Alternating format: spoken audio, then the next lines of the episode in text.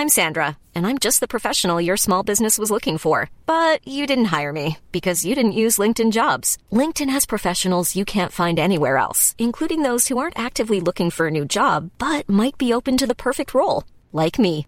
In a given month, over 70% of LinkedIn users don't visit other leading job sites. So if you're not looking on LinkedIn, you'll miss out on great candidates like Sandra. Start hiring professionals like a professional. Post your free job on linkedin.com/people today. Sua religião é a única verdadeira. Primeira parte.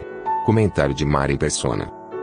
A semana passada, Deus abriu uma, uma porta aí de oportunidade para eu e alguns irmãos, algumas irmãs, alguns irmãos nos encontrássemos para partir o pão, para celebrar a ceia do Senhor em Paris.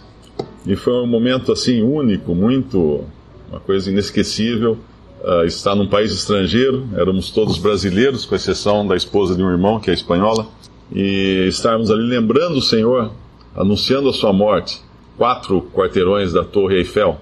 E para a gente poder se comunicar, porque cada um vinha de um lugar, né? Tinha uma vindo da Itália, tinha outro vinha vinha da Suíça, outra da Alemanha, eu vinha com meu filho, o Lucas, a gente vinha de, de Amsterdã, na Holanda. Então, para a gente se comunicar onde estava cada um em cada momento do, da viagem, e depois cada um ia chegando e avisando: cheguei, estou aqui no hotel tal, tal. A gente criou uma conta, na, um, um grupo no WhatsApp, e aí as mensagens eram todas passadas a todos, né? Uma mensagem colocada ali. E um determinado momento, uma irmã escreveu: Ó, oh, chegamos, estamos aqui e tal, vamos marcar então amanhã, que seria sábado, vamos nos encontrar todos embaixo da torre. Aí o meu filho respondeu: Que torre? E aquilo virou motivo de, de piada, né? Porque você em Paris, tem muitas torres em Paris, mas ninguém perguntaria em Paris que torre. É da torre de telefonia celular? É da torre de televisão? É da torre de. Tem muitas torres, mas ninguém pergunta isso em Paris. Porque existe uma torre lá que é única a Torre Eiffel. É, é o lugar, inclusive, considerado o lugar onde mais fotos se tira no mundo inteiro. Mais fotos de turistas são tiradas naquele local do que em qualquer outro lugar do mundo. E eu estava pensando se em Paris a pergunta não, não procede, e se nós perguntássemos outra coisa? Qual a religião verdadeira? Se alguém chegasse para você e falasse assim: Ah, eu tenho uma religião. Será que você perguntaria qual religião? Realmente nós perguntaríamos qual religião? Porque existem milhares de religiões centenas ou milhares de religiões. E qual seria a religião verdadeira? Como identificar a religião verdadeira? Porque quando uma coisa é verdade, outra é mentira. Uma coisa é verdadeira, outra é falsa. Então existe uma religião. Será que existe uma religião verdadeira? Se nós pegarmos mil pessoas, uma de cada religião, e perguntarmos qual é a religião verdadeira, nós teremos mil respostas. A minha. Cada um dirá que a sua própria é a religião verdadeira. E talvez uma milésima primeira pessoa diga: todas são. Porque todas têm coisas boas, então todas são verdadeiras no seu, no seu sentido, no seu mérito. O grande problema de dizer a minha religião é a verdadeira é que dessa forma eu estou excluindo todos os que não pertencem à minha religião. Eu estou dizendo que os 999 outros estão errados e eu estou certo, porque Normalmente, uma religião ela tem um corpo de doutrina, de regras, de preceitos, e que se você seguir aqueles preceitos, você então será salvo, ou vai para o céu, ou vai para o nirvana, ou vai reencarnar num plano superior, ou qualquer outra coisa que a religião ensine. Mas é sempre assim, ela tem uma série de preceitos, uma série de, de, de mandamentos, ou leis, ou regras, ou modos de proceder, que vai fazer, levar você a algum, algum lugar, a alguma coisa a uma, uma posição melhor. E a, a, milésima primeira, né, de mil, seriam mil pessoas, vamos dizer assim, soberbas e excludentes, e exclusivistas, dizendo a minha é verdadeira e as 999 são erradas. E a milésima primeira pessoa seria a mais soberba de todas, ao dizer que todas as religiões são boas, todas são verdadeiras. Porque essa pessoa se colocaria numa posição de quem conhece todas as religiões e pôde então analisar as mil religiões e chegar a essa conclusão que todas são verdadeiras. Mas e a Bíblia? O que ela ensina? Qual? Existe uma religião verdadeira? Existe uma fé verdadeira? Existe. E a fé verdadeira é a fé cristã.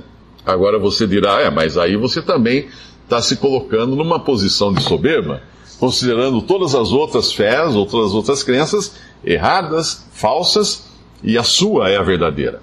Não, não é bem assim, porque todas as religiões, como eu disse, elas têm uma, uma série de preceitos e regras para você cumprir, e no momento que você fala a minha é a verdadeira, você está se declarando como cumpridor daquelas regras, então merecedor do céu, do nirvana, da, do plano superior, seja lá o que for, e, e você está se colocando numa posição acima das outras pessoas. Você está dizendo, eu estou certo, eles ali embaixo estão errados, porque eles não atingiram esse plano que eu consegui atingir. E aí sim, eu estou, estaria sendo excludente. Mas a fé cristã não é assim. É impossível um cristão uh, se colocar num plano superior a outras pessoas. É totalmente impossível. Por quê? Porque a Bíblia diz que Cristo veio ao mundo salvar pecadores, veio salvar a escória, veio salvar os piores. E ao fazer isso, ao fazer isso, ele não usou dessas pessoas nada que vinha dessas próprias pessoas. Nada, nenhum mérito delas. Essa é a fé cristã. Então é impossível o cristão é, empinar o nariz na hora de, de, dizer eu sou cristão, com muito orgulho, porque eu consegui. Então, não, impossível, porque recebe-se por graça a salvação. Então, é uma fé que não dá para a pessoa poder se considerar mais que as outras. Já começa por aí. Mas vamos ver alguns, alguns pontos que destacam o cristianismo, a fé cristã, como a única, como singular, como algo que nenhuma outra tem. O primeiro, vamos abrir em 1 João capítulo 4. 1 João capítulo 4. Amados, versículo 1. 1 João capítulo 4, versículo 1. Amados, não creiais a todo espírito, mas provai se os espíritos são de Deus, porque já muitos falsos profetas se têm levantado no mundo. Nisto conhecemos o Espírito de Deus. Todo espírito que confessa que Jesus Cristo veio em carne é de Deus. E todo espírito que não confessa que Jesus Cristo veio em carne não é de Deus. Mas este é o espírito do anticristo, do qual já ouvistes que há de vir, e eis que, já que está já no mundo. Sempre que alguém falar de alguma coisa espiritual, existe muito hoje espiritualidade, né, nas coisas do mundo. Aliás, anos atrás, na, na, no começo do século XX, uh, acreditava-se que religião seria uma coisa em extinção. Estavam vivendo ali a eletricidade, tinha acabado de ser inventada eletricidade, telefone, telégrafo, avião, carro. Uh, as pessoas estavam ainda curtindo a, a teoria da evolução de Darwin e Marx e Lenin estavam tecendo as suas teorias a respeito do trabalho e do socialismo e do comunismo, que excluía totalmente Deus da equação, e, e muitos outros filósofos da época também trabalhavam nesse sentido de colocar o homem como centro de todas as coisas, e achava-se que a religião era uma coisa em extinção. Bom, nós estamos vendo o mundo hoje não é, e pelo contrário, é o que mais hoje influencia no mundo é a religião. Se nós abrirmos o jornal de hoje, tem lá grupos radicais islâmicos cercando uma cidade para dizimar a cidade e praticar atrocidades. Na outra página vai ter um cara lá que se, se vestiu todo de bomba e explodiu a si mesmo no meio de um mercado, de uma feira, levando consigo dezenas de pessoas. E assim vai. O, todo, o mundo todo nós vamos encontrar a religião como um fator uh, preponderante na civilização atual. E causadora de problemas, inclusive. Mas aqui, então, então toda, toda questão espiritual, quando fala assim, espiritualidade, né? Às vezes tem, tem empresa que pede, manda e-mail para mim e fala assim: ah, você faz palestra de espiritualidade na empresa? Eu digo, não, não faço palestra de espiritualidade na empresa. E é um mercado hoje em, em, em ascensão. Procura-se muito palestrantes uh, que falem de espiritualidade na empresa. Porque em, por trás de toda espiritualidade de toda religião, de toda fé, de toda, de toda coisa que vem com o selo, a etiqueta espiritual, existe um espírito. E é justamente isso que o apóstolo João está falando aqui. Que espírito é esse que está por trás de tal coisa? Lá na carta de Paulo aos Coríntios, ele falava que o ídolo não era coisa alguma, mas tinha um espírito por trás do ídolo. Tinha um demônio por trás do ídolo. Então, quando você vê uma pessoa lá com uma estátua enorme, a pessoa acendendo vela e fazendo suas orações, levando às vezes oferendas de comida, de qualquer coisa, fala assim: ah, interessante, pitoresco, né? Turística essa estátua tal. Tem um espírito ali atrás. Tem um demônio atrás daquela estátua, daquela imagem. Tem um espírito ali. Nada, nada que venha com selo espiritual está isento de ter um espírito por trás daquilo. Então a questão é: que espírito está por trás daquilo? E é o que fala aqui, no versículo 2: Nisto conhecereis o Espírito de Deus. Todo espírito, obviamente o espírito que vai mover o profeta, que vai falar de alguma religião, de alguma fé, de alguma doutrina, todo espírito que confessa que Jesus Cristo veio em carne é de Deus. Então começa por aí. Se eu tenho qualquer religião, qualquer fé, qualquer crença que não confesse que Jesus Cristo veio em carne, não é de Deus. Então já, já é um teste, é, é, é, é, assim, categórico esse teste. É categórico. É que nem teste de gravidez, né? Ah, você faz o teste de gravidez, ou vai ao médico, o médico examina. O que, que o médico diz? Está grávida. Ou diz, não está grávida. O médico não fala, você está meio grávida, ligeiramente grávida. Nunca. Ou está grávida ou não está grávida. É categórica a coisa. E aqui é a mesma coisa.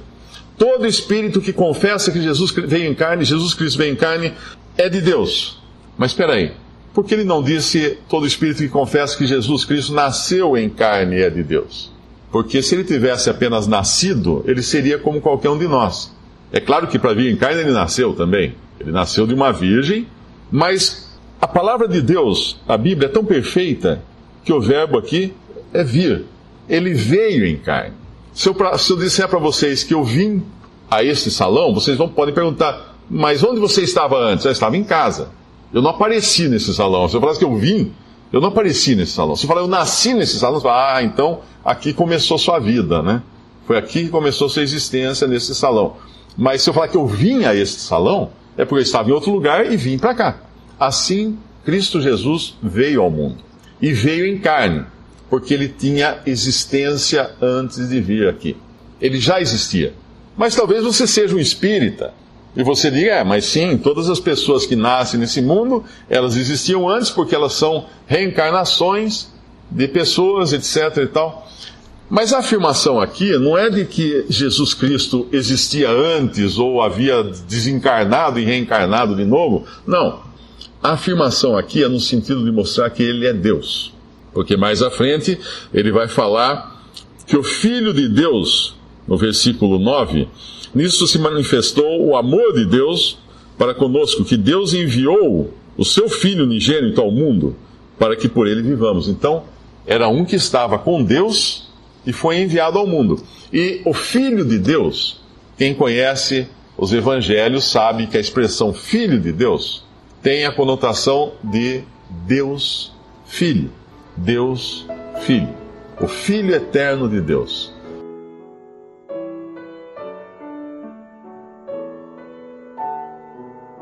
Visite respondi.com.br. Visite também 3minutos.net.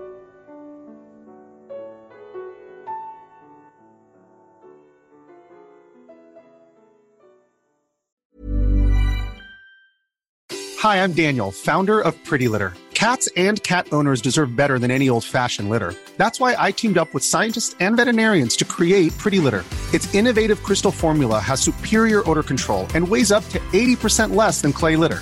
Pretty Litter even monitors health by changing colors to help detect early signs of potential illness. It's the world's smartest kitty litter.